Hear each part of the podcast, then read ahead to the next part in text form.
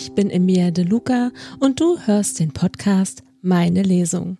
Zu Gast ist heute die Autorin Maike Bichota. Ja, Maike ist mal wieder in Berlin.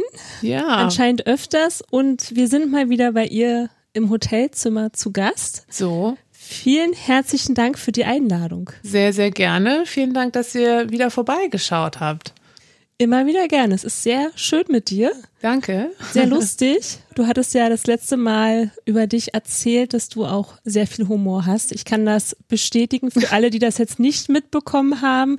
Die Maike hat bei der letzten Aufnahme beim Soundcheck ein paar Witze erzählt. Ja. Aber die konntet ihr leider nicht hören, aber ich durfte sie hören. Ja, aber sie waren sehr witzig. Sie sind auch mein Lieblingswitz, wie gesagt.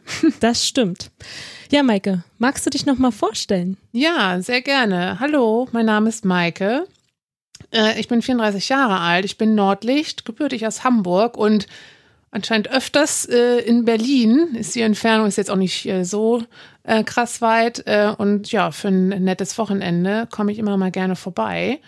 Ähm, und nachdem bei der letzten Aufnahme mein erster Fun Fact schon so gut ankam, habe ich gedacht, bringe ich noch einen mit. Ufe passt. Und zwar, ich habe unten statt vier Schneidezähne nur drei Schneidezähne. Und wenn ich die dramatische, aber leider nicht wahre Geschichte erzähle, wie ich sie verloren habe, dann fällt das Wort Prügelei.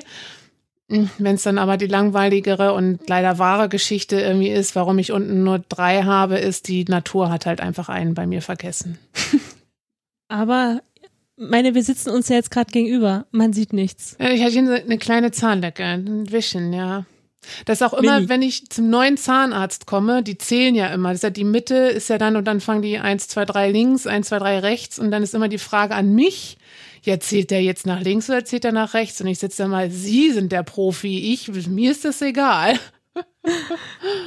Gott, ist ja herrlich. Ja. Das ist immer so eine, so eine Lachnummer, oder? Beim neuen Zahnarzt. Ich weiß jetzt Ja. nicht, wie, was du für einen Verbrauch hast an Zahnärzten. Zum Glück in den letzten Jahren habe ich einen sehr guten gefunden, aber so gerade, ne, wenn man Studienzeit und dann wechselt man, man doch nochmal, weil man ja auch umzieht und so weiter und so fort. Und da ist immer das Witzige, weil dann sage ich immer, ja, ich habe unten einen zu wenig und mein Bruder hat einen zu viel im Kiefer tatsächlich. Und ein Zahnarzt, der war schon ganz, oh, sind Sie Zwillinge? Und ich so, nee, wir sind zwei Jahre auseinander. der hat schon die Story gerochen. Sehr herrlich. Ja. Ja, jetzt haben wir über deine Zähne gesprochen Ja. und über deinen Zahnarztverbrauch. Jetzt sprechen wir einfach mal über deine Bücher. Du hast uns ja heute wieder ein Buch mitgebracht. Wie heißt denn das? Das Buch von meinem zweiten, äh, der Titel von meinem zweiten Roman äh, lautet Rise ähm, und ist im Isegrim Verlag erschienen. Ähm, ja, das kann man sowohl als Print als auch, auch äh, E-Book überall äh, erhalten, dort wo es Bücher gibt. Ähm, und um das Ganze ein bisschen einzuordnen, ja, ich glaube, Autoren tun uns immer so ein bisschen schwer, ein Genre zu finden, aber äh, meine Lektorin hat äh, Rice da ganz schön äh, eingeordnet und sie hat gesagt, das ist äh, eine romantische Urban Fantasy Dystopie. und um das vielleicht ein bisschen äh, zu verdeutlichen, würde ich gerne einfach mal den Klappentext vorlesen. Leutnant Samantha Moore ist ein Killer.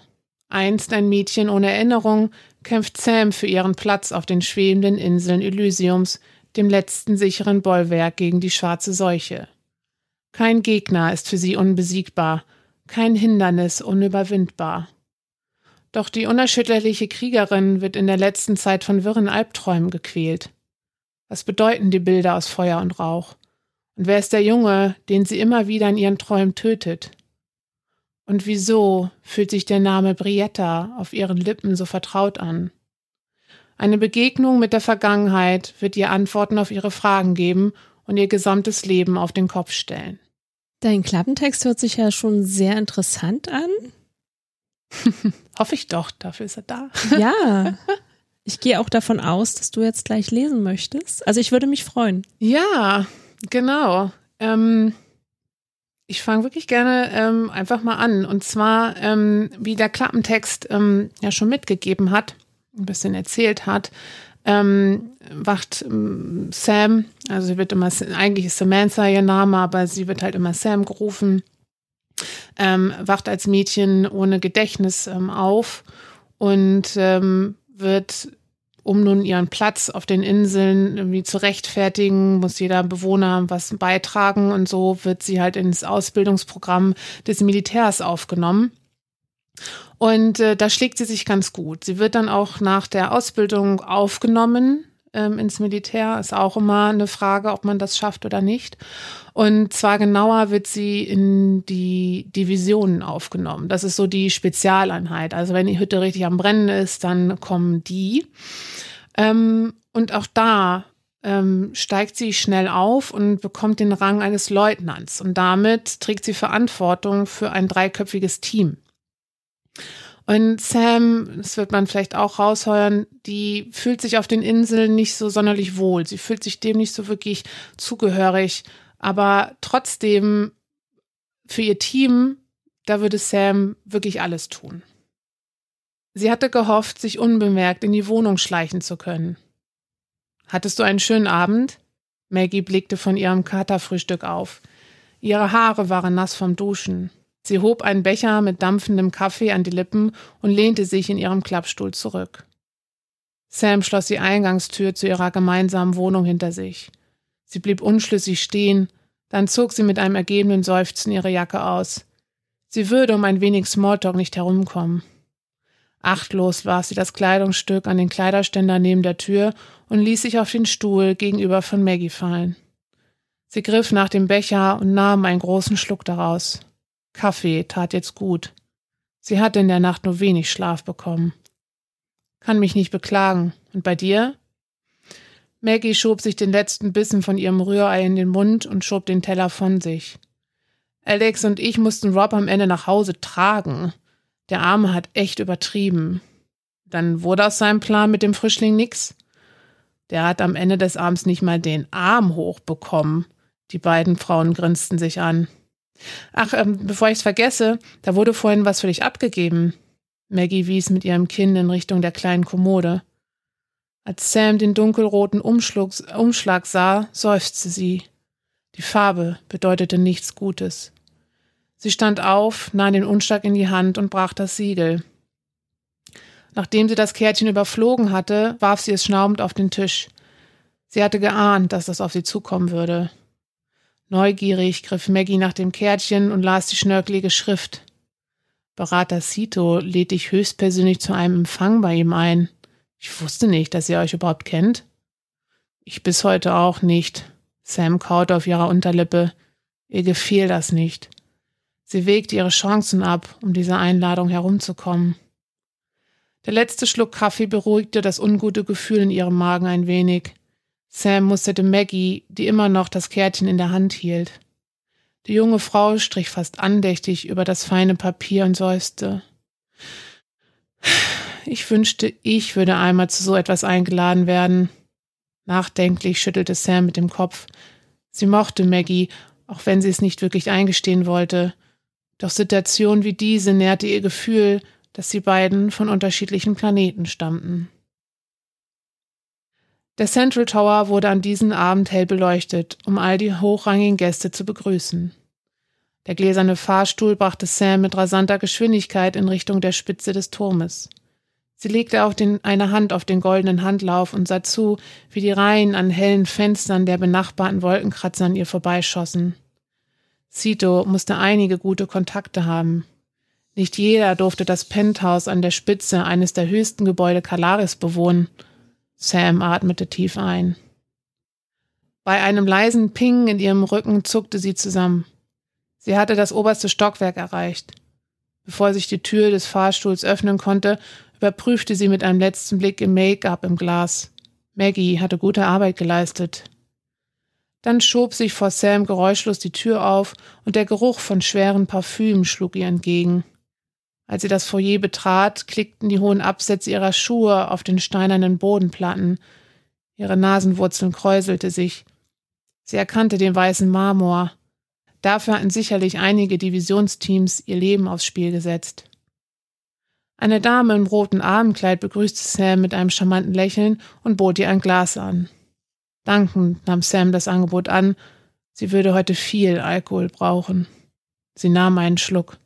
Das süße Getränk prickelte auf ihren Lippen. Weiter an ihrem Glas nippend schlenderte sie in die Richtung, die ihr die Empfangsdame gewiesen hatte. Sie gelangte in ein Wohnzimmer, das mit eleganten Möbeln ausgestattet war. Ihr bodenlanges schwarzes Kleid raschelte über den Teppich, in dem sie mit ihren hohen Absätzen fast versank.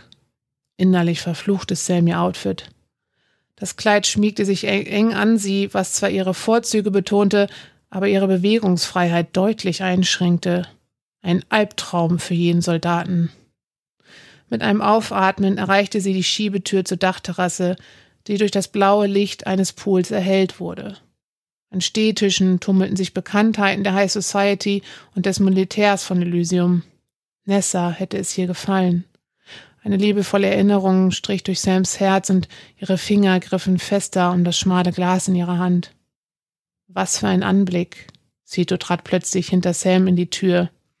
Sie registrierte seinen lüsternen Blick, der von ihren Beinen über ihren Hintern bis zu ihrem Gesicht wanderte. Sein Lächeln war gefährlich. Doch bei aller Abneigung, die sie für ihn empfang, musste sie zugeben, dass er heute umwerfend aussah. Der grüne Stoff seines Jacketts glänzte im Licht des Pools, und aus der Tasche seines Jacketts lugte ein auffälliges Einstecktuch hervor. Mit einem leisen Klirren ließ er sein Glas gegen das ihre stoßen. Er nahm einen Schluck, wobei er sie nicht aus den Augen ließ. Auf einen wohlverdienten Sieg? Sie tat es ihm gleich. Sie würde einen stärkeren Drink brauchen, wenn sie den Abend überstehen wollte. Vielen Dank für die Einladung, obwohl sie etwas überraschend war. Er quittierte ihren Kommentar mit einem leisen Lachen. Umso mehr freue ich mich, dass du ihr gefolgt bist. General Titus hat mir viel von dir erzählt, und nach deiner eindrucksvollen Show in der Arena musste ich dich treffen. Sams Kiefer spannten sich unwillkürlich an. Ihr gefiel das nicht, dass er eine so persönliche Ansprache wählte.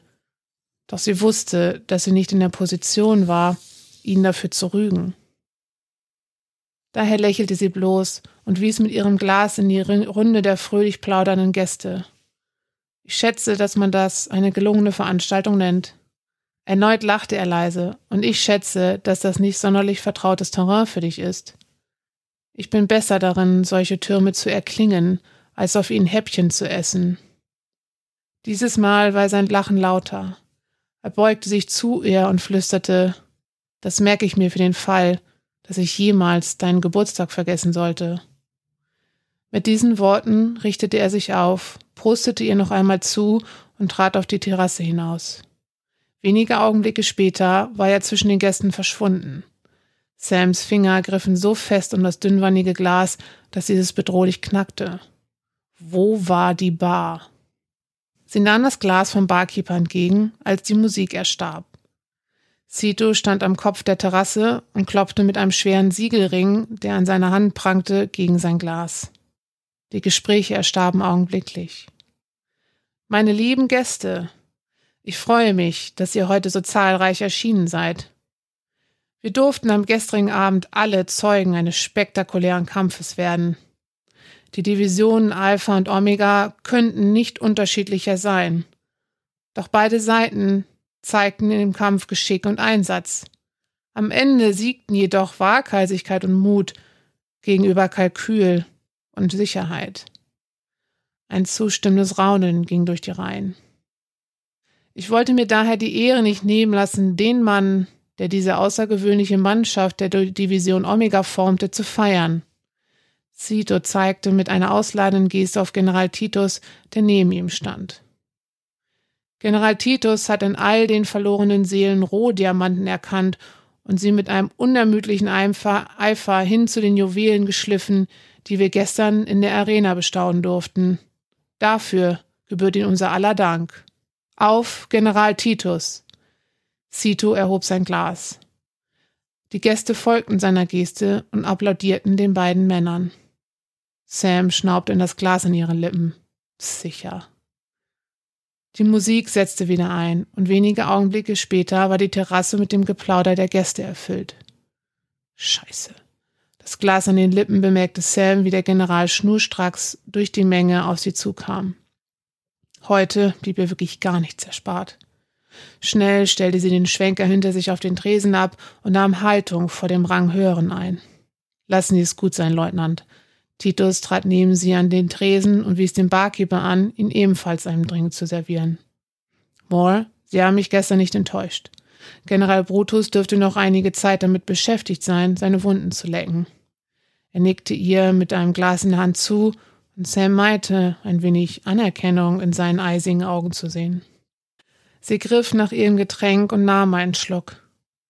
Gestern hatte sie ein fast einstürzendes Gebäude mühelos erklommen, und nun trieb ihr allein die Anwesenheit des Generals den Angstschweiß in den Nacken.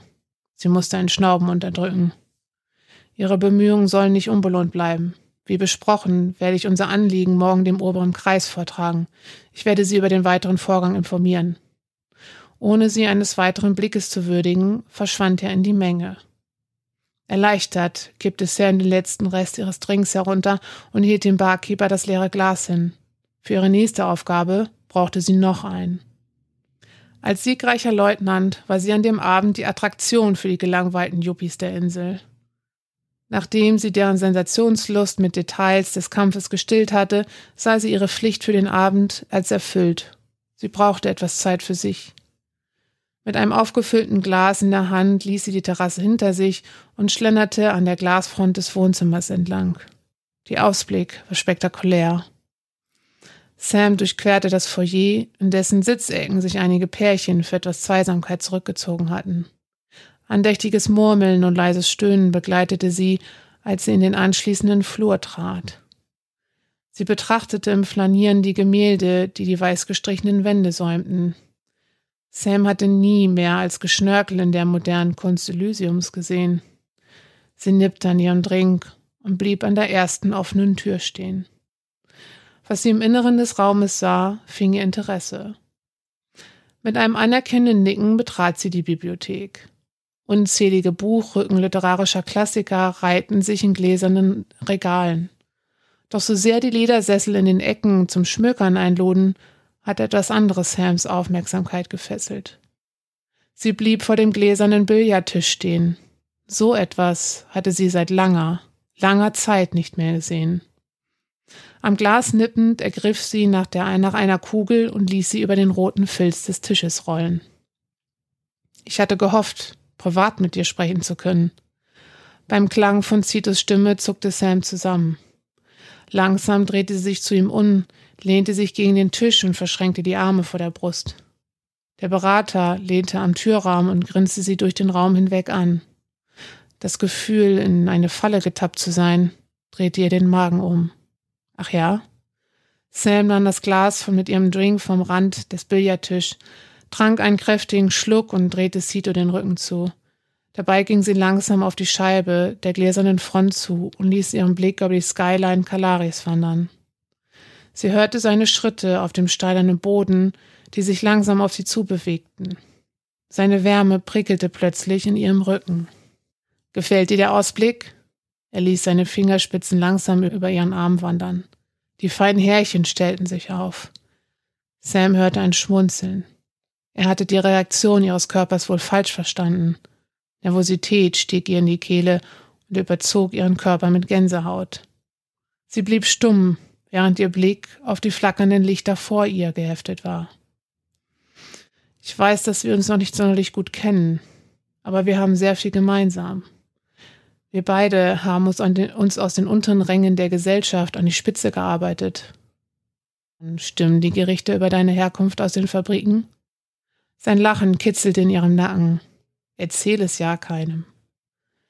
Sie verlagerte ihr Gewicht weg von ihm stützte sich mit einer Hand gegen die Glasscheibe. Sie wollte Abstand zwischen sich bringen. Doch sein schweres Parfüm umnebelte ihre Nase und seine Fingerspitzen wollten nicht von ihrem Körper verschwinden. Wir könnten einander sehr hilfreich sein. Wie das? Nun, zwei Dinge lenken die Geschicke Elysiums, die Politik und das Militär. Eine Verbindung beider Welten wäre unbesiegbar. Die Stadt würde uns gehören. Die letzten Worte flüsterte er an ihre Halsbeuge. Sam verstand, worauf er hinaus wollte. Mit leerem Blick starrte sie auf die Lichter der Stadt. Ihre Hand presste sich gegen das kalte Glas der Scheibe. Gemeinsam mit Tito und Citos Unterstützung würde sie sich nur noch wenige Jahre im aktiven Dienst abmühen müssen. Mit den richtigen Beförderungen würde sie danach eine Position im inneren Kreis einnehmen können. Sie wäre in der Lage, ihr Team zu schützen. Keine Lebensgefahr mehr, kein Töten. Nie wieder die Trance, die sie zu einer Mörderin machte. Sam schloss die Augen. Stell dir nur vor, was wir gemeinsam alles bewegen könnten. Seine Hände wanderten über ihre Hüften. Mit leichtem Druck drehte er Sam zu sich um. Er umfasste ihr Kinn und musterte ihr Gesicht. Weißt du eigentlich, wie atemberaubend du bist? Trotz der Narben? Ein lustvolles Grollen rollte durch seine Kehle, während sein Daumen über die rote Linie in ihrem Gesicht strich. Gerade deswegen. Ich stehe auf gefährliche Frauen. Die Narbe brannte schmerzhaft, als Sam eine Entscheidung traf.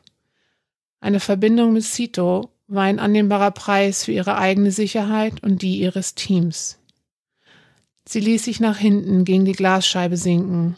Im Fallen griff sie nach dem Revers seines Jacketts und zog ihn mit sich. Sie versiegelte sein Grinsen mit ihren Lippen. Wow. ist ja so schön. Aber jetzt sprechen wir erstmal über deine Figuren. Ich bin jetzt sehr neugierig. Ja, ähm, auch hier wieder, äh, man hat auch, äh, ich glaube, in dem Auszug auch äh, gut gehört, es gibt wieder einiges an Charaktere. Und anders als bei meinem ersten Buch bei Freedom, lasse ich hier tatsächlich auch unterschiedliche Sichtweisen, unterschiedliche Stimmen zu Wort kommen. Aber wir haben wieder zwei Protagonistinnen, zwei Heldinnen. Ähm, und das ist zum einen Sam, die haben wir ja schon kennengelernt. Und wie man vielleicht gemerkt hat, Sam ist recht wortkarg. ähm, sie ist so eher der Typ Mensch, der erst beobachtet und dann reagiert. Ähm, sie tut sich auch immer ein bisschen schwer, so mit Menschen so ein bisschen in Kontakt zu kommen. Und ne, vielleicht liegt das aber auch so daran, sie fühlt sich irgendwie auf Elysium halt nicht so wirklich wohl. Also sie fühlt sich den Inseln nicht so verbunden, obwohl sie sich halt auf Elysium ganz gut durchkämpft. Sie hat halt ihr Talent, ne? sie ist sehr gut im, im, im Kämpfen, sowohl im, im körperlichen als auch sie ist halt sehr strategisch äh, mit dabei. Ähm, sie kommt also irgendwie zurecht. Man hat ja gehört, sie hat sich auch irgendwie hochgearbeitet. Also ähm, sie hat da ja sie könnte ein Leben haben, was irgendwie sicher wäre, was in gewissen Annehmlichkeiten irgendwie versehen wäre. Ähm, aber sie fühlt sich da drin einfach nicht wohl. Sie fühlt sich da, wie sie, wie sie gesagt hat, sie fühlt sich irgendwie von einem, von einem anderen Planeten. Also tut sie sich halt auch immer sehr schwer, ähm, dort mit Menschen irgendwie in Kontakt zu kommen. Ähm, was ich und finde, was in dem Auszug auch ganz gut vor, hervorkommt, ist, sie ist dennoch sehr, sehr pflichtbewusst. Also, ähm, ne, das, obwohl sie ne, auch mit Maggie und mit dem Team immer die, sie oft nicht versteht und deren ähm, Entscheidungen oder ne, wie Maggie sagt, sie wird total gerne auf so einen Empfang gehen und so weiter und dass es so ein großes Ziel ist, in diese hohen Ränge zu kommen und so und dass sie das einfach nicht nachvollziehen kann, versteht sie ihre Aufgabe, die sie hat als Leutnant, dieses Team zu beschützen. Ähm, und das zeichnet sie durchweg im gesamten Buch aus, dass sie immer gut versteht, was ihre Aufgabe ist ähm, und dem dann sehr hin hingebungsvoll auch irgendwie nachgeht. Ähm, ja, es wurde auch, wenn, wenn man ein Merkmal, ich glaube, alle meine Charaktere haben so einen gewissen körperlichen Merkmal und das ist bei Sam die Narbe, die sie im Gesicht trägt. Ähm, der Leser wird auch erfahren, wie sie dazu kommt. Es ist ein wichtiges Ereignis, das während ihrer Ausbildung im Militär passiert. Ähm, und das ist ein sehr wichtiges Ereignis, aber wie wichtig und was es von einer Bedeutung hat, das wird sie tatsächlich auch erst im Laufe der Geschichte herausfinden. Ja, und äh, ich habe gesagt, Sam tut sich irgendwie sehr schwer, sich irgendwie Leuten gegenüber zu öffnen und sich Leuten überhaupt irgendwie, ja, sich denen auch emotional verbunden irgendwo zu fühlen. Und das ändert sich schlagartig, als sie Aithne kennenlernt. Wir werden im nächsten Text ähm, Aithne auch ein wenig kennenlernen. Und Aithne ist ähm, der Gegenpol zu Sam. Ähm, Esne ist zwar auch ein wenig schüchtern, aber sie ist sehr einfühlsam. Ähm, sie geht sehr da drinnen auf, auf Menschen zuzugehen, sich um Menschen zu kümmern, ähm, emotional, spirituell. Ähm, ja, sie ist einfach wirklich so ein Menschtyp. Also sie mag es, mit Leuten zu interagieren, die kennenzulernen, sich einfach um die zu kümmern, dass es denen gut geht, dass sie sich halt an mir wohlfühlen. Ähm, und man wird auch irgendwie merken, ähm, dass es irgendwie auf, auf Elysium und auch zu Elysium wird es, gibt es einen Gegenpol ähm, als, äh, als ein anderes ähm, gesellschaftliches System. Ähm, und dort ist zum Beispiel ein wichtiger Unterschied das Thema ähm, Religion. Ähm, auf Elysium ist halt eher das Thema ne, gesellschaftlicher Status, Reichtum, Kontrolle eher so das, das Thema Politik äh, wichtig. Ähm, auf dem Gegenpol, und zwar ist das Damasia, ähm, ist eher das Thema ähm, Religion und Spiritualität ein wichtiger ähm, Punkt. Und das ist halt auch der Punkt, wo Aithne sich sehr wiederfindet. Sie trägt nämlich auch das Amt einer Priesterin und das gibt ihr auch einfach die Möglichkeit, genau ihrem ja, ihrem Naturell nachgehen zu können, dass sie sich halt sehr um Menschen kümmern kann. Ähm, und ja, wie man auch da äh, sieht, es sind zwei sehr unterschiedliche Charaktere, Sam und, und Aithne, ähm, wobei aber die beiden durch eine sehr besondere Art und Weise miteinander verbunden sind. Wie, das ähm, findet dann hoffentlich der Leser und Leserin ähm, dann raus.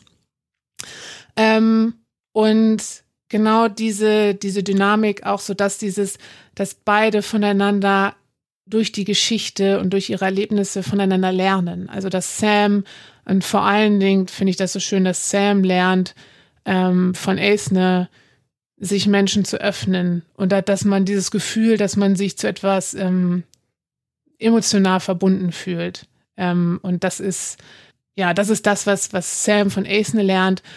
Und von, äh, von Sam Genau, also das ist, ähm, das ist das, was Sam von Ace irgendwie lernen kann, Menschen zu vertrauen, aber auch irgendwie Gefühle zuzulassen.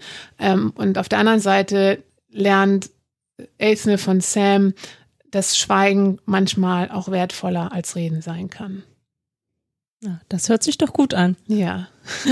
Wo spielt denn dein Buch?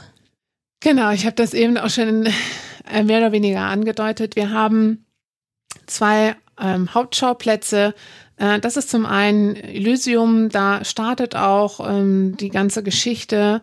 Elysium ist ein Stadtstaat, dessen Hauptstadt Calaris ist. Und ähm, Elysium wird geführt durch den oberen Kreis. Das sind die fünf einflussreichsten Familien aus Wirtschaft, Wissenschaft, Politik und im Verlauf halt auch das Militär. Der Klappentext hat schon darauf verwiesen, es ist ähm, nicht ähm, eine Seuche, die schwarze Seuche ist auf der Erde ausgebrochen. Und nun, um sich in Sicherheit zu bringen vor dieser Seuche, bauten die Ingenieure diese schwebenden Inseln. Und dann gibt es, gab es in der Vergangenheit den Tage des Rise, in dem sich die Stadt Kalaris von der Erde gelöst hat und dann in den Himmel gestiegen ist. Und seitdem die, ja, Elysium, die schwebenden Inseln. Es gibt mehrere, aber die Hauptinsel ist halt Kalaris, wo die Menschen von Elysium jetzt darauf leben. Und die Entfernung zu der Erde suggeriert den Menschen auf Elysium eine Sicherheit, aber die müssen sie auch irgendwie mit ihrer Freiheit bezahlen. Also sie müssen, ja, eigentlich sich den fünf Familien unterwerfen und was die sagen, ist Gesetz und dafür bekommst du halt Sicherheit. Interessant. Genau. Als, als Gegenpol dazu, zu den fliegenden Inseln, ist Damasia und deren Hauptstadt ist Sirsche. Und dort leben die Menschen wirklich frei. Also höchstens demokratisches System. Das hat natürlich Vorteile, das hat aber auch einige Nachteile, dass ähm, zum Beispiel die Schwächsten der Gesellschaft durchaus unter dem Egoismus von manchen Menschen leiden können. Aber auch das Thema Fortschritt ist zum einen erschwert dadurch, dass nun Elysium einiges an Ressourcen mit sich genommen hat und sei es nur das ganze Wissen ne, mit den Ingenieuren, mit den Leuten aus äh, Wissenschaft und Wirtschaft, die sie nun mitgenommen haben auf die schwebenden Inseln. Das ist natürlich zum einen. Zum anderen, wie ich sagte, das Thema Religion ist sehr zentral äh, in Damasia. Und ähm, es gibt Züge, wie sagt man, Bewegungen innerhalb des Glaubens, die dem Fortschritt eher skeptisch gegenüberstehen und ihre Einflüsse einnehmen, dass der Fortschritt anders als halt in Elysium, eine sehr fortschrittlich, fortschrittliche Gesellschaft, ne? ich meine immerhin schwebende Inseln, ne? und dann auf der anderen Seite halt Damasia mit freilebenden Menschen, die aber halt durch, ja, Freiheit anderer ähm, und deren Meinung halt nicht so vorankommen, wie sie es vielleicht könnten. Ja, das sind so, ich sagte immer, sind, sind so zwei Pole. Das fand ich dann interessant zu schreiben, dass man, dass nicht immer alles positiv ist. Also alles hat so seine Vor- und Nachteile. Genau. Ja, magst du gleich mal weiterlesen? Also ich bin jetzt natürlich gespannt, wo du jetzt weiterliest. Setzt ja. du jetzt genau an der Stelle an oder nimmst du jetzt eine andere Stelle? Nee, ich dachte, wir machen jetzt mal, ja, mit ein bisschen was actionreicherem weiter. Und zwar ähm, ist äh, bei auf Elysium ist es nur dem Militär erlaubt, äh, auf die Erdoberfläche zu fliegen. Ne, es ist zum äh, zum einen geht es um gewisse Luxusgüter wie in dem ersten Leseteil, ne, der Marmor in Cetus Apartment.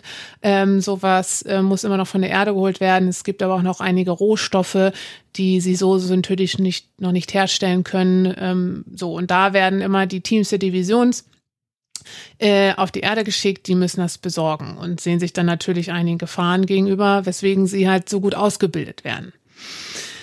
So, und nun ein, zwei Tage nach dem Cocktailabend bei Cito ähm, werden Sam und ihr Team zu einem Einsatz äh, auf die Erde gerufen.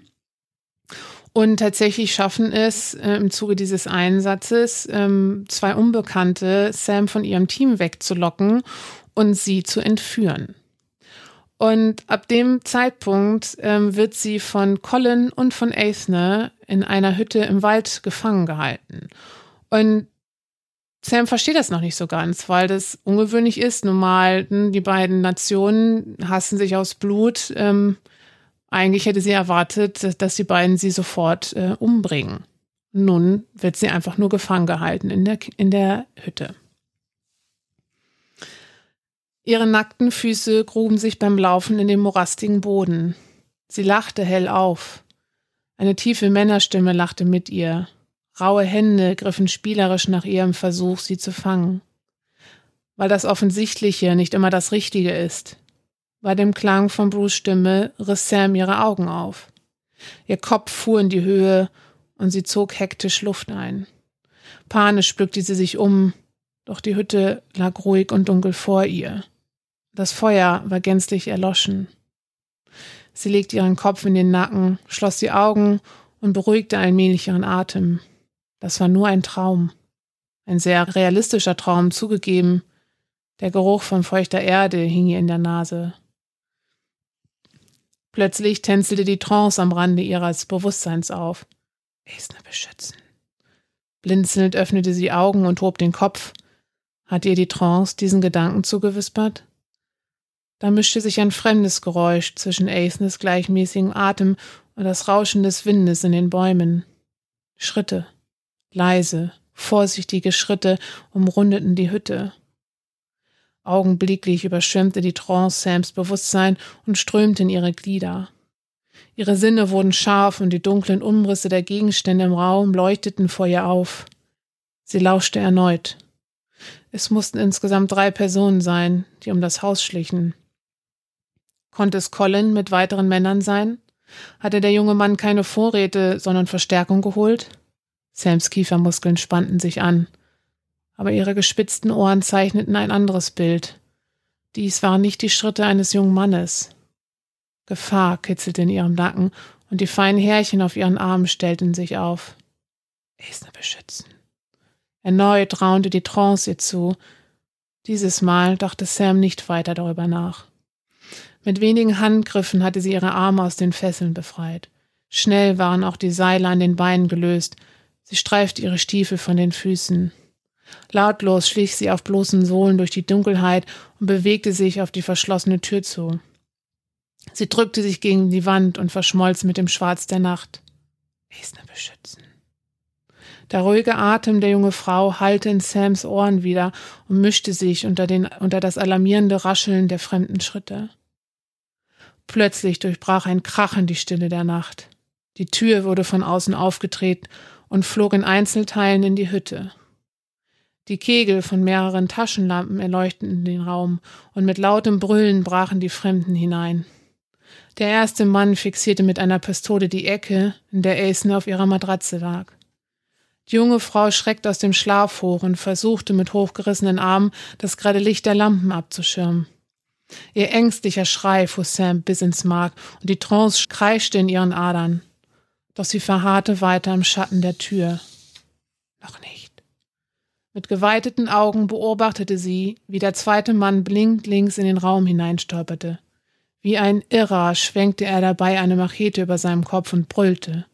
Hinter ihm betrat auch der dritte und letzte Mann die Hütte. Doch er kam nicht weit. Sam tauchte aus der Dunkelheit hervor, packte seinen Kopf mit beiden Händen und brach ihm mit einer ruckartigen Bewegung das Genick. Augenblicklich erstarb sein Kampfgeschrei und sein Körper sackte zu Boden. Verwirrt drehten sich die anderen beiden Männer um. Bevor sie verstanden, was passiert war, hatte Sam den ersten Mann erreicht. Mit einem Tritt in die Kniekehle brachte sie ihn zu Fall. Während er zu Boden ging, griff sie seinen Arm mit der Pistole und drehte sie ihm aus der Hand. Sie umfasste den Griff der Pistole, zielte und schoss dem Fremden in den Hinterkopf. Ein Regen aus Blut spritzte über den holzernen Boden und Sams nackten Füßen. Die warme Flüssigkeit lief zwischen ihre Zehen. Esner beschützen.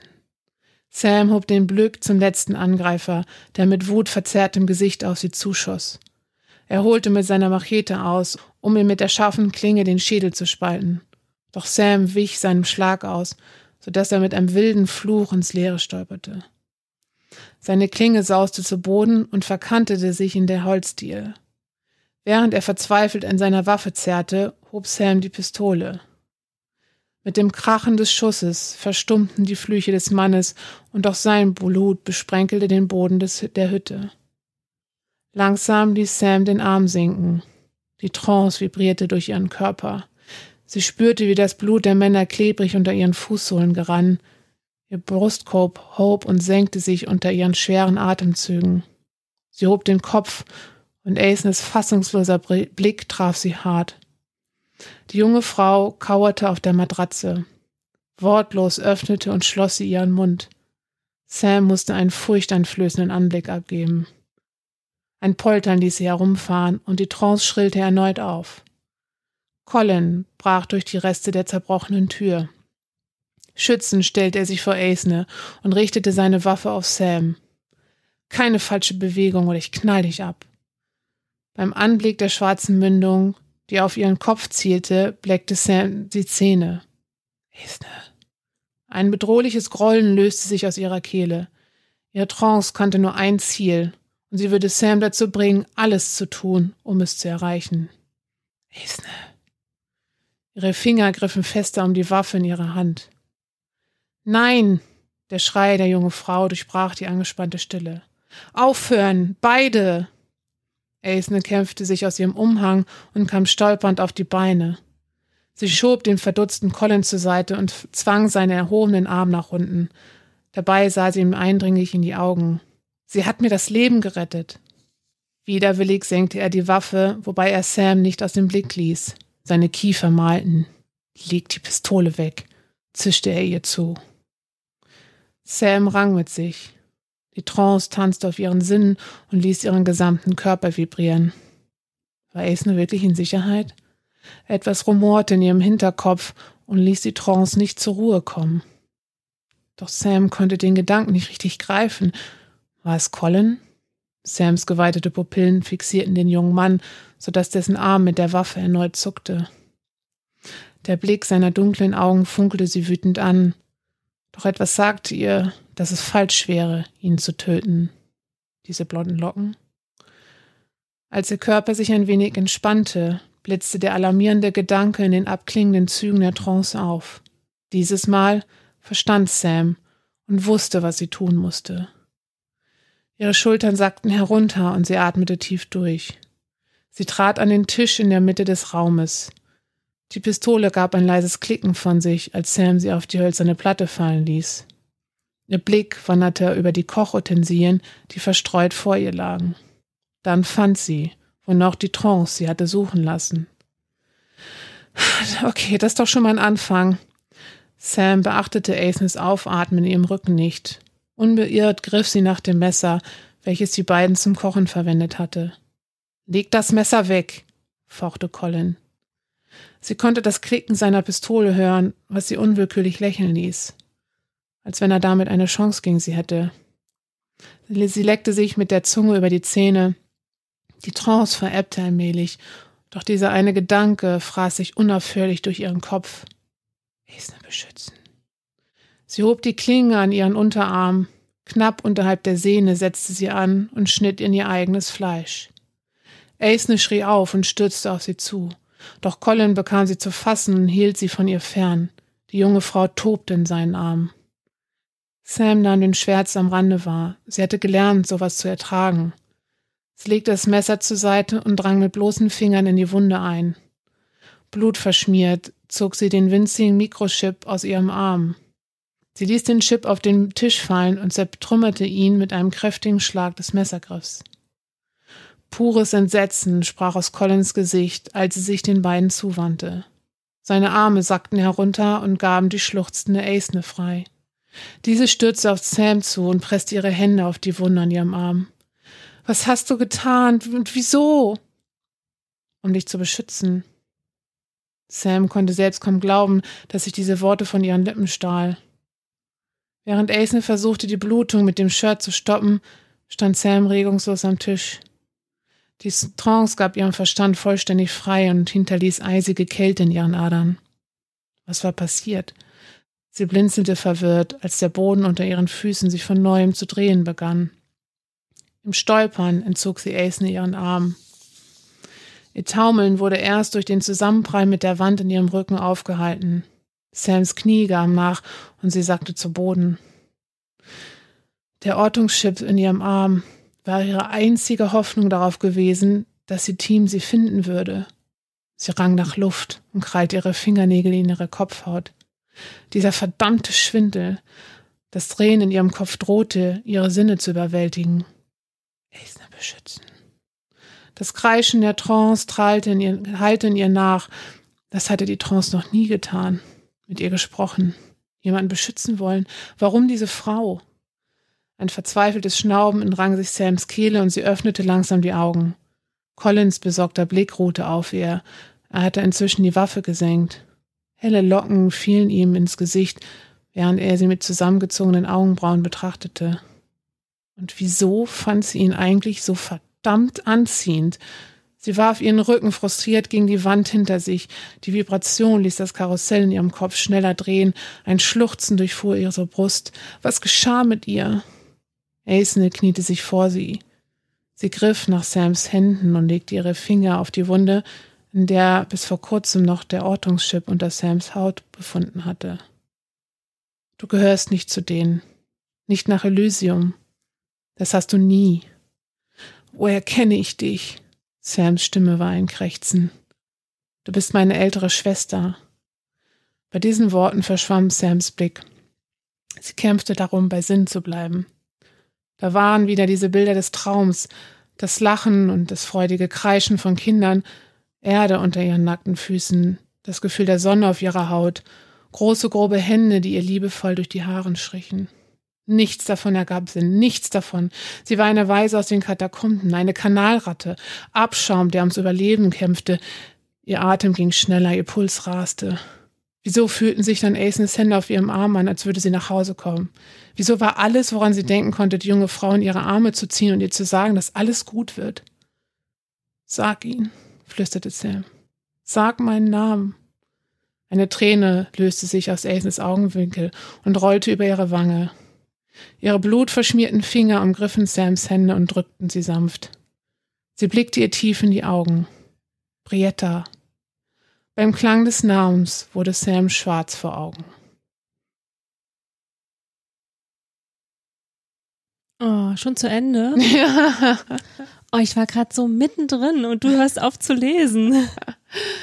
Ja, so soll es doch bei der Lesung sein. Ähm, ja, damit, äh, weil dann äh, fängt das Ganze ja erst an. Ach Mensch, schade. Ja. Magst du ein bisschen über die Entstehung von deinem Buch sprechen?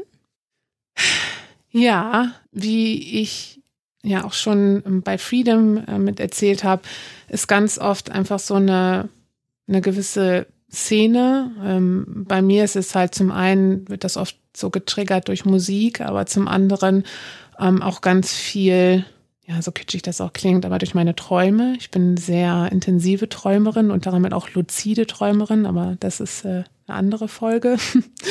Und da war bei, bei Rise ähm, tatsächlich dieses Bild vor mir, wie eine junge Frau in der Kleidung einer Ureinwohnerin Amerikas, also mit Holzperlen im Haar, ähm, so selbstgenähte Kleidung aus Leder, ähm, war barfuß, sie hatte auch ähm, so mit so weißer Farbe Bemalung Gesicht und auf dem Körper, auf den Armen. Und sie steht so mitten auf einer asphaltierten Straße und ist umgeben von Neonlichtern. Irgendwie fühlt es sich laut an. Es ist überall irgendwie Technik, Kabel, so, ne, so dieses, ähm, so Cyberpunk-mäßig, wie man das kennt, mit so riesigen Reklame und Blinken und Leuchten und sie einfach so mittendrin. Und ich fand es so faszinierend, diese Gegensätze in diesem Bild. Also so alt gegenüber neu, Zukunft, Vergangenheit ähm, und einfach sie, diese Frau mittendrin und irgendwie zerrissen zwischen beidem. Ähm, und das hat mich halt auch einfach so zum Nachdenken gebracht, ähm, dass sowohl ne, Zukunft als auch Vergangenheit hat alles so seine Vor- und Nachteile. Und wie man das dann irgendwie als jemand, der so dazwischen hin und her gerissen ist, seinen Weg so dadurch findet. Ne? Dass man ähm, ja versucht, natürlich die Vorteile aus beidem zu ziehen und mit den Nachteilen von beiden irgendwie zu leben. Und das war für mich so der Ausgangspunkt für Rice und dann habe ich mich hingesetzt und habe angefangen, Sams Geschichte ähm, zu schreiben. Und anders als bei, bei Freedom, da hatte ich dann auch so ein bisschen Recherchearbeit. Ähm, das war es jetzt bei, bei Rice tatsächlich gar nicht so viel, sondern da habe ich eher so gegoogelt, wie, wie kann man eine Kniescheibe brechen? Nein. doch, doch. Also nach dem Google-Verlauf, ähm, glaube ich, hat das FBI ein festeres Auge auf mich.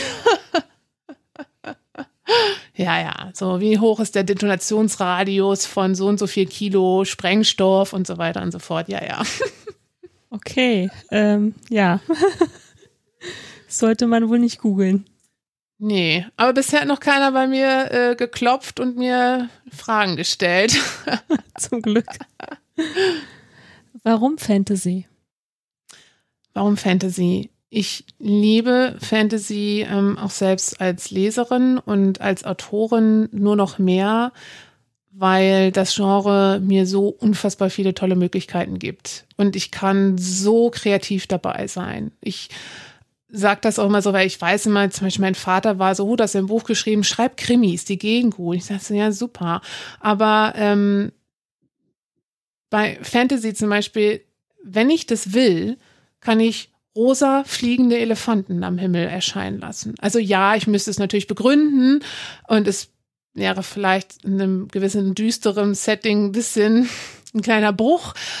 Aber wenn ich das gut hinkriege, kann ich halt auch einfach rosa Elefanten am Himmel fliegen lassen. So, das könnte ich jetzt in einem Krimi, so à la Fitzek, wäre das irgendwie schwierig, außer der, der, der, die Helden, Heldinnen sind nicht auf Drogen, aber das ist mir was anderes, ne, aber und das finde ich halt einfach so toll daran, dass ich halt wirklich, du kannst halt beim Fantasy, dadurch, dass du so kreativ sein kannst, kriegst du das, finde ich, hin, nur noch krassere Konflikte hervorzubeschwören, ne?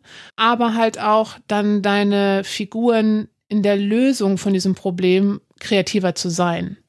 So, und nicht dann immer direkt den offensichtlichen Weg vielleicht zu gehen, sondern halt, ja, einfach kreativ zu sein. Und das finde ich so toll. Wobei auch einfach das Fantasy-Genre hat ja auch so viele Unterkategorien, Schattierungen und so weiter und so fort, ne, wo man halt zum Beispiel sieht, Freedom war wirklich äh, rein Urban Fantasy. Jetzt ist es halt dystopischer. Es hat aber halt auch magische Elemente, wie die Trance da vielleicht so ein bisschen hin, darauf hingewiesen hat. Das ganze Thema wird halt hinten raus noch stärker mit aufgenommen. So, und, und, und da konnte ich mir halt einfach austoben. Und aktuell bin ich zum Beispiel dabei, die ersten Seiten für einen neuen äh, Roman niederzuschreiben, wo es tatsächlich eher so das Thema Steampunk, Kriminalroman, ja, mein Papa freut sich, aber ähm, ja, schon fantastischer irgendwie das Ganze, ja. Und ich gebe dir recht, Fantasy geht immer. Ja, es oder? ist zeitlos, es, also es geht immer, egal was ist, es Ja. funktioniert einfach. Ja. Also es lässt uns träumen, es holt uns ab. Ja.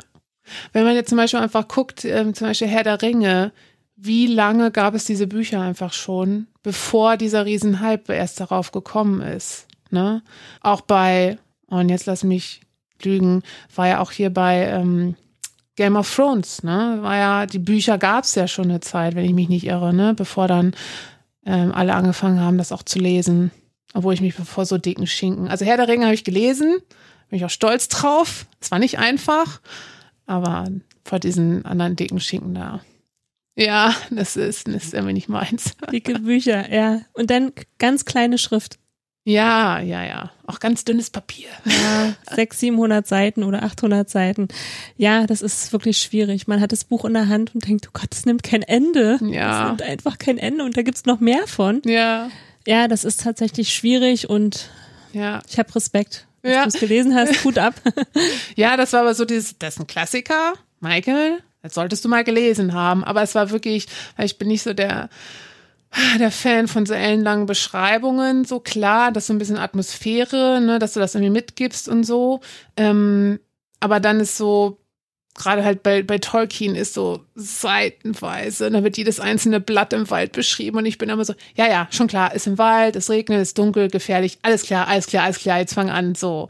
Ähm, ja, aber ähm, das ist zum Beispiel eine Testleserin von mir, die ist halt wirklich High-Fantasy-Leserin und die bemängelt bei mir immer, mir fehlen die Beschreibungen. Die finden das dann halt gut und dann nicht mal, ja, es ist in Ordnung. Aber wenn ich selbst schon beim Schreiben die Augen verdrehe und denke, oh, okay, muss ich das jetzt auch noch beschreiben, dann wird das halt auch nichts. So. Aber auch da ist, ne, wie gesagt, es ist schön, dass das Fantasy-Genre einfach so breit, so unterschiedlich ist, dass jeder Lesertyp irgendwie seinen Autor findet. So. Das ist auch gut so. Ja, ne? Finde ich auch. Genau. Warum bist du Autorin geworden? Sind wir gleich mal beim Thema. Warum bin ich Autorin geworden? Also tatsächlich bin ich erst so seit, ich habe Rise, war tatsächlich das erste Manuskript, was ich äh, geschrieben habe, ähm, habe ich 2020 angefangen. Das war so mein Ziel für dieses, äh, für dieses Jahr. Ähm, das hatte ich ähm, ja, mir einfach vorgenommen. Ich finde das dann, ich fühle mich immer so ein bisschen, wie soll man sagen, schuldig oder so gegenüber anderen Autoren, Autoren, die sagen, "Oh, ich kann schreiben, seitdem ich irgendwie einen Stift halten kann. Und ich so, ja, ich bin seit zwei, drei Jahren so dabei. Aber es war einfach bei mir, also meine Ideen hatte ich schon mein Leben lang. Und wie ich schon gesagt habe, ich habe schon immer sehr detailreich geträumt in der Nacht. Das ist mein eines großes Talent und das andere große Talent ist Tagträumen. Also ich habe immer, dass ich oder oft halt im Schlaf, dass ich oder in der Nacht, dass ich so interessante Szenen habe, wie ich halt immer beschrieben habe. Und irgendwas daran finde ich faszinierend und ich nehme das dann halt sehr stark in den Wachzustand mit. Und dann fange ich halt an mit meinem zweiten Talent, den Tagträumen. Und dann sitze ich da einfach und grübel und fange an loszuspinnen, wie kann so eine Szene zustande kommen? Ne? Wer ist sie? Wie kommt sie dahin? Woher kommt sie? Wo geht sie von dahin weiter? Oder wenn ich halt irgendwie eine Szene habe, wo es einen Konflikt gibt zum Beispiel, wie kann der zustande kommen?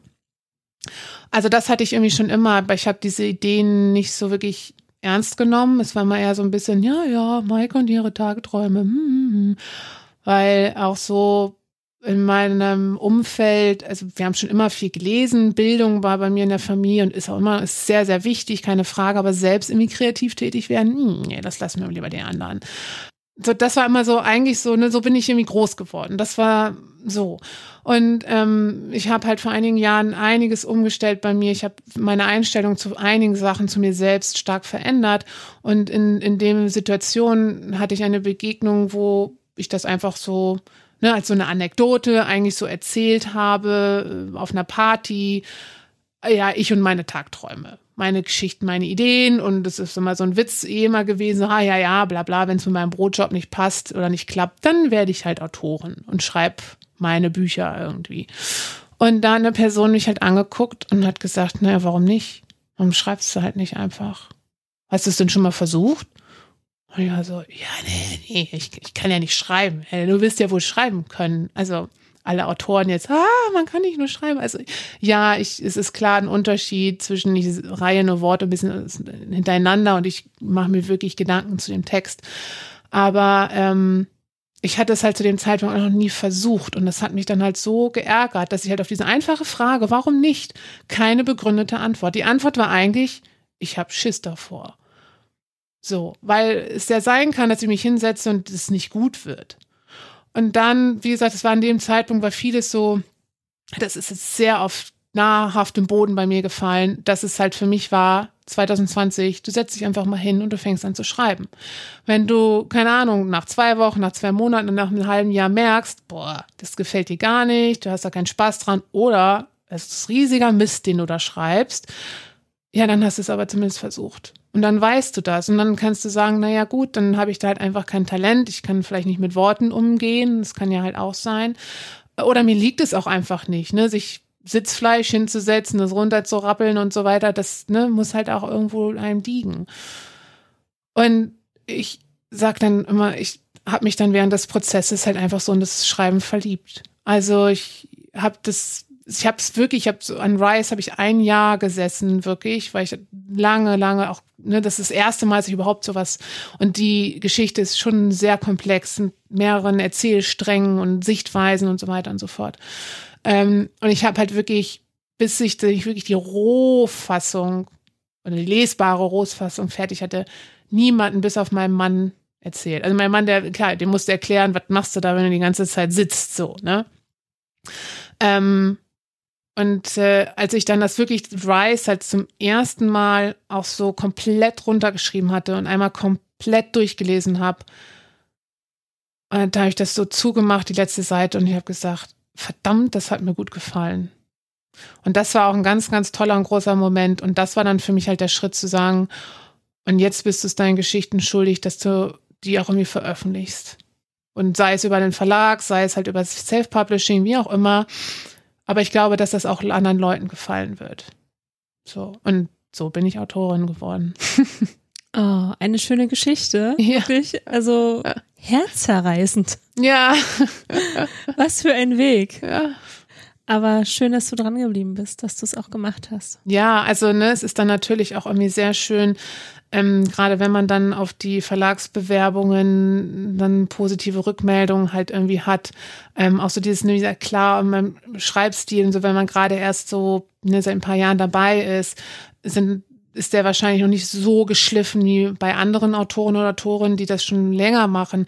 Aber das ist halt etwas, Schreiben ist ein Handwerk. Das kannst du lernen. Also ich finde, man merkt schon einen Unterschied. Manche Leute haben ein Talent mit Worten. Manche können das dann zwar lernen, dass du das lesbar hinbekommst, aber es ist so eine Feinheit, eine Spur noch, finde ich, was anderes. Das merkt man schon so, aber es ist nicht, dass es komplett nicht lesbar ist. So, ne? Ähm, und ähm, das dann aber halt, ne, dass, dass, dass ich das zum einen realisiert habe, so dieses, oh, es ist auch ein Handwerk, ich kann das halt auch einfach ähm, lernen. Aber das ist halt der Hauptfaktor, finde ich, gerade beim kreativen Arbeiten, ist die Idee dahinter. Und dass dann halt jemand, also als ich zum ersten Mal, gerade halt bei Rice mit meiner Lektorin, als wir das erste Mal in so einem Zoom-Call, ich sofort so Maike Business Mode, das ist auch so, so ein Brotjob-Ding, dann sofort so, hi, und wir fangen direkt an, wir moderieren das hier durch. Und meine Lektorin erstmal so, wow, wow, wow, wow, Maike, warte, können wir mal ganz kurz, bevor wir jetzt hier weitermachen, ich musste einmal sagen, wie gut mir dein Manuskript gefallen hat. Und das war wirklich, ich saß da auch, krieg auch immer noch ein bisschen Pipi in den Augen. Bei diesem Moment denkst du so, okay, wow. Wenn halt wirklich jemand, also klar, wenn, wenn eine gute Freundin oder deine Familie, die das lesen, dass die das irgendwie gut finden, weil es von dir kommt, okay. Ja. Aber wenn da halt jemand, der ja auch wirklich den ersten Kontakt nur über den Text hatte und dass die das gelesen hat und gesagt hat, die Idee finde ich cool. Und die Charaktere mag ich und die Geschichte gefällt mir und der auf dich zugeht und sagt, lass uns daraus was Geiles machen. Ah, das war so, das war wirklich ein ganz, ganz großer Moment. Und das war das, das sind, das sind genau diese Momente, wo ich sage, ja, du bist Autorin, weil du Spaß daran hast, weil du coole Ideen hast, unterhaltsame Ideen hast, so, ja. Also man hört es. Ja. Und ich kann jetzt nur einen sagen, ich sehe es auch. Ja. Ich sehe, ich habe jetzt gerade die ganze Zeit dich angeguckt, wie du davon gesprochen hast und man merkt es, du fühlst es, du bist es einfach. Ja. Es macht dir Spaß und mach weiter. Danke. Nicht aufhören, mach weiter. Wo finden wir dich denn bei Social Media? Ihr findet mich auf Instagram äh, unter Autorin unterstrich Maike mit ii unterstrich Pichota ich buchstabiere mal P-I-E-C-H-O-T-A. Da findet ihr eigentlich immer sehr aktuell ähm, ja alles Mögliche rund um mich, rund um meine Werke. Äh, ich habe aber auch eine Website. Äh, eine URL findet ihr sicherlich auch irgendwo. Maike Tüdelhirn kann das gerade nicht.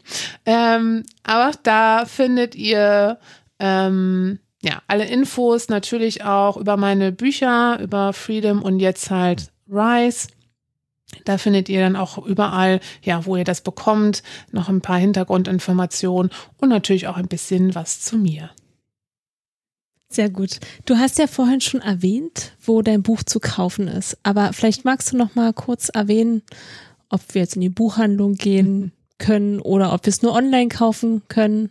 Ob du ein E-Book hast, Taschenbuch, Hardcover volle Programm. Hardcover noch nicht, es ist Softcover, aber ähm, genau, es gibt es als äh, Print, aber auch als E-Book. Ist im äh, Isegrim Verlag erschienen und man bekommt das überall, wo man Bücher bekommt. Also beim Buchhändler deines Vertrauens gerne vorbeischauen. Rise von Michael Pichota. Da bekommt ihr das gute Stück auf jeden Fall. Und natürlich überall online, wo man online Bücher bestellen kann. Die letzte Frage, mal wieder. du kennst das. Was wünschst du dir von deinen Lesern?